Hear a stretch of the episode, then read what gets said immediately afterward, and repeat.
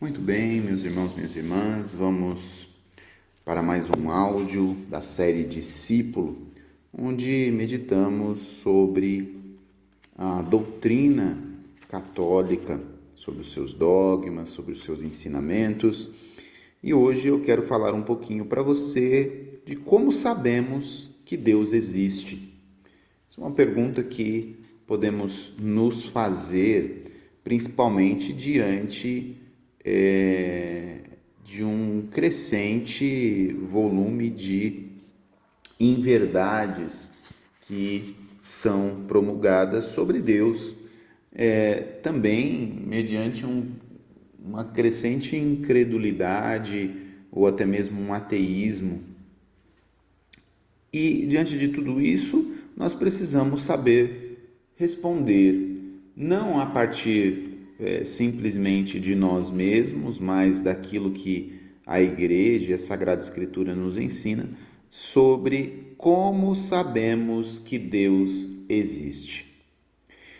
O que a Sagrada Escritura e o Catecismo da Igreja Católica vão nos falar por primeiro é que nós podemos conhecer a Deus pela razão e pela inteligência humana. Então, pela razão e pela inteligência humana, nós podemos conhecer a Deus quando olhamos. Veja, razão e inteligência humana. Mas essa razão e essa inteligência, através dos sentidos, vai olhar para dentro de nós e para fora de nós. Isso quer dizer, vai olhar para as coisas criadas por Deus, o homem e toda a obra da criação.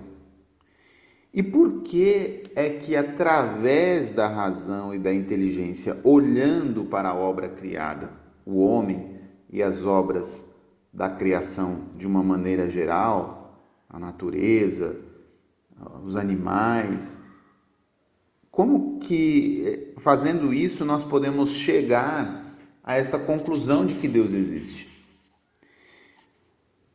É porque quando olhamos para essas coisas, com a nossa razão e a nossa inteligência, nós vamos nos perguntar como como eu fui criado desta forma, com esta inteligência, com esta liberdade, com esta vontade com esta memória, com essa capacidade de amar, de me emocionar, de construir, de sorrir, de projetar, de fazer tantas coisas.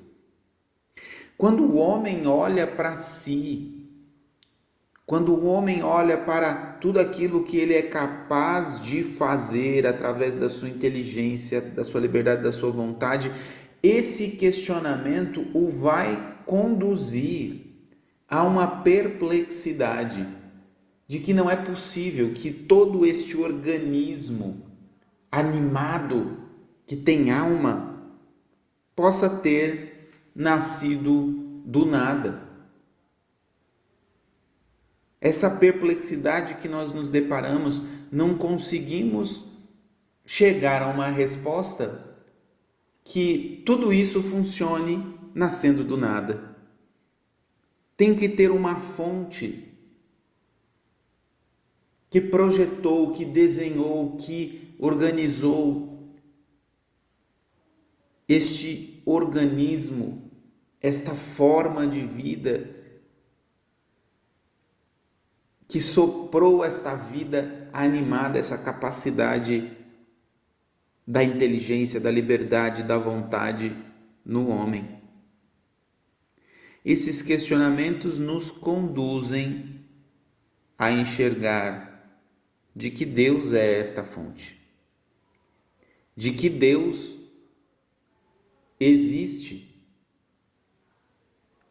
porque somente Ele seria capaz de gerar algo com tamanha beleza, complexidade. Mas também quando nós olhamos para o mundo e vemos a beleza da natureza, vemos a ordenação das coisas naturais, a grandeza de tudo aquilo que é criado, as nossas florestas, os nossos mares, os nossos rios. Mas as pequeninas coisas também, os pássaros, as flores, os frutos, tudo aquilo que nós nos alimentamos, nós também geramos este questionamento: quem pode ter criado tudo isso com tamanha beleza e ordenação? Esse questionamento também vai nos conduzir a esta verdade pela razão e pela inteligência humana de que a fonte desta criação está em Deus. E para a gente entender bem isso, nós podemos pegar uma passagem da carta de São Paulo aos Romanos, no capítulo 1, no versículo 19. São Paulo vai dizer assim: é como se São Paulo estivesse dizendo exatamente para aqueles que duvidam da existência de Deus. Porquanto, o que se pode conhecer de Deus, eles o leem em si mesmos, pois Deus o revelou com evidência. Desde a criação do mundo, as perfeições invisíveis de Deus, o seu eterno poder e divindade, se tornam visíveis à inteligência por suas obras. Veja aí São Paulo dizendo exatamente isso que a igreja proclama. O que se pode conhecer de Deus, o homem pode ler em si mesmo, nesta beleza da criação com todas essas qualidades, com todas essas características, nós fomos criados à imagem e semelhança de Deus. É evidência, está o traço divino na nossa criação. Mas ele vai dizer também, desde a criação do mundo, quer dizer, desde as coisas criadas, as perfeições invisíveis de Deus, o seu eterno poder e divindade se tornam visíveis à inteligência. Nós podemos ver nas coisas criadas essa perfeição invisível de Deus. Nós não podemos ver a Deus, mas podemos ver Deus através de suas obras. Podemos ver a existência dele, os traços dele na sua, na sua obra. Assim como um pintor, quando pinta a sua obra, ele vai lá e assina o seu quadro, nós podemos ver esta assinatura de Deus em cada obra da criação. De modo que não há como negar esta existência. Olhando para as obras, porque se tornam visíveis à nossa inteligência. Isso é tão claro que o catecismo no seu número 46, vai dizer bem assim: enfim, quando escuta a mensagem, a mensagem das criaturas e a voz de sua consciência, o homem pode atingir a certeza da existência de Deus, causa e fim de tudo. Veja, Deus é a causa e o fim de tudo. E o homem pode atingir a certeza desta existência, escutando a mensagem das criaturas, isso quer dizer, a mensagem da criação, contemplando a obra da criação, esta obra da criação está dando uma mensagem para o homem de que Deus existe. E quando o homem ouve a voz da sua própria consciência, ele também vai ver no fundo de sua alma que lá está a mensagem de que Deus existe de que o próprio homem não é causa e fim dele mesmo, mas a causa e fim de tudo é o próprio Deus. Veja que maravilha que o catecismo vai nos dizer. Mas diante disso que eu estou falando, não é possível nós deixarmos de olhar para a realidade de que muitos não creem na existência de Deus e talvez não creiam porque olham para uma fé distorcida daqueles que creem. Por quê? Porque além de haver um ateísmo prático é, no meio da nossa sociedade, há também muitas falsas imagens de Deus. Muitos enxergam a Deus de uma maneira incorreta, enxergam a Deus como um pronto-socorro que só só aparece na hora de algum sofrimento. Outros enxergam a Deus como um supermercado, como onde quando eu tenho alguma necessidade eu vou lá buscar esta necessidade para suprir a minha fome, a minha necessidade material. Muitos enxergam a Deus somente como uma farmácia, que quando eu tenho alguma dor eu vou lá para ele anestesiar essa dor. Muitos também enxergam a Deus como o castigador, como o carrasco que está esperando a cada passo que eu dou buscando me castigar por causa do meu erro. E outros ainda olham para Deus como aquele que montou esse mundo como um, um grande relojoeiro, né? Tudo, todas as engrenagens funcionando, mas depois que montou, abandonou tudo isso e deixou a sua própria sorte. Isso é um sinal de tantas visões erradas de Deus que o homem moderno tem. Mas, se nós quisermos realmente ver a Deus, enxergar a existência dele e crer nele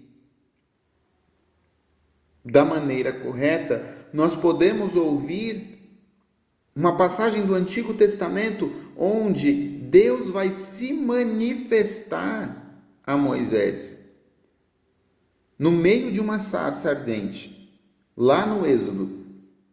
E ele vai dizer: Eu sou aquele que sou. Isso quer dizer, significa que só ele existe por si mesmo. Quando Deus fala para Moisés: Eu sou aquele que sou, ele está querendo dizer: Eu sou aquele que existe por si mesmo. Eu não fui criado, eu sou incriado Eu sou eterno, não tenho princípio nem fim. Eu sou incontingente, isso quer dizer, eu não dependo de outro ser para existir. Isso quer dizer, toda a obra da criação, todas as criaturas receberam dele o seu ser. Todos nós querendo ou não, acreditando ou não, sabendo ou não da existência de Deus, recebemos dele o nosso ser. Dele viemos e para ele voltaremos. E nós podemos ver tantos testemunhos de santos, mas também de homens da ciência, professores, doutores, estudiosos que filósofos que chegaram na conclusão exatamente daquilo que o catecismo cita e daquilo que São Paulo fala na carta aos Romanos, desta existência de Deus.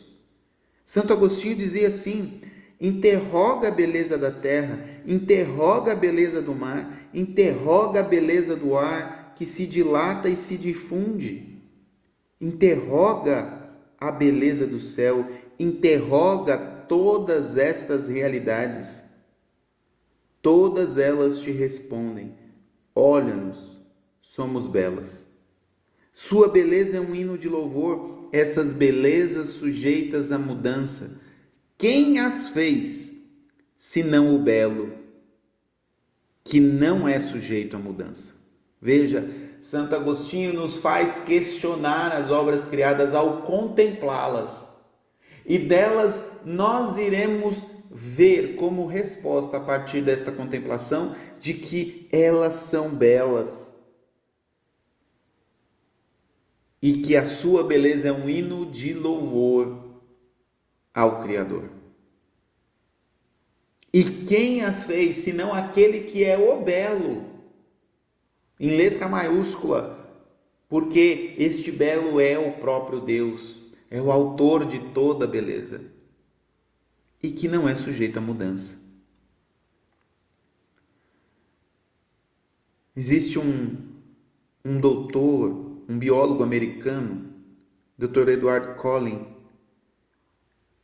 que para explicar esta contemplação e da existência de Deus, ou nós olharmos o universo, ele diz exatamente assim: a probabilidade da vida ter se originado por acaso é a mesma probabilidade de um dicionário completo resultar da explosão de uma tipografia. Veja, esse biólogo americano, estudioso da vida, ele ali está falando algo muito sério e muito profundo. Porque há tantos que dizem que o universo é uma obra do acaso. Mas o acaso não tem poder, inteligência e capacidade para gerar um mundo tão belo, tão ordenado. A obra da criação é ordenada. Não é possível que o acaso tenha ordenado todas estas coisas. E aqui eu não estou questionando se houve ou não Big Bang. Não, não estou questionando isso. Eu estou dizendo que se nós olharmos para a obra da criação, mesmo que nós falássemos de teoria da evolução, nós não seríamos capazes de encontrar uma resposta que não nos levasse à origem de tudo, ao belo que não é sujeito à mudança e que criou toda a beleza. Um outro doutor, o doutor Adolf Butenandt, que foi prêmio Nobel em Química em 38, 1938, quando ele foi escrever um trabalho sobre os hormônios sexuais, ele disse o seguinte: com os átomos de um bilhão de estrelas, o acaso cego não conseguiria produzir sequer uma proteína útil para a vida. Veja, esse homem também um estudioso, prêmio Nobel em Química conhecedor daquilo que falava.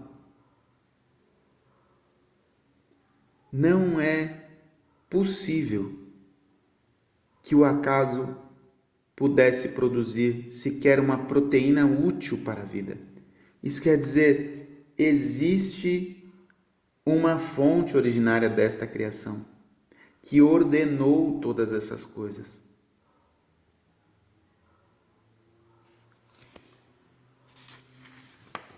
Eu quero dizer mais uma última citação, antes de nós concluirmos esta reflexão, que é do Dr. Francis Collin, que é médico, químico e biólogo americano. Ele foi diretor do projeto Genoma, um grande projeto que foi financiado pelo governo americano, e ele foi um dos responsáveis por um dos fenômenos da ciência moderna, que é o mapeamento do DNA humano em 2001 que é uma coisa riquíssima e que abriu tantas portas para a medicina e para a ciência no mapeamento do ser humano. E ele dá uma declaração, veja, um homem profundamente científico, um homem é, profundamente da ciência, estudioso, ele diz exatamente assim: Eu acredito que o ateísmo é a mais irracional das escolhas. Isso, minha gente, é são testemunhos, nós podemos dizer. Essas palavras são testemunhos de fé de gente que é estudiosa, inteligentíssima, que usa profundamente a sua racionalidade para buscar caminhos e meios,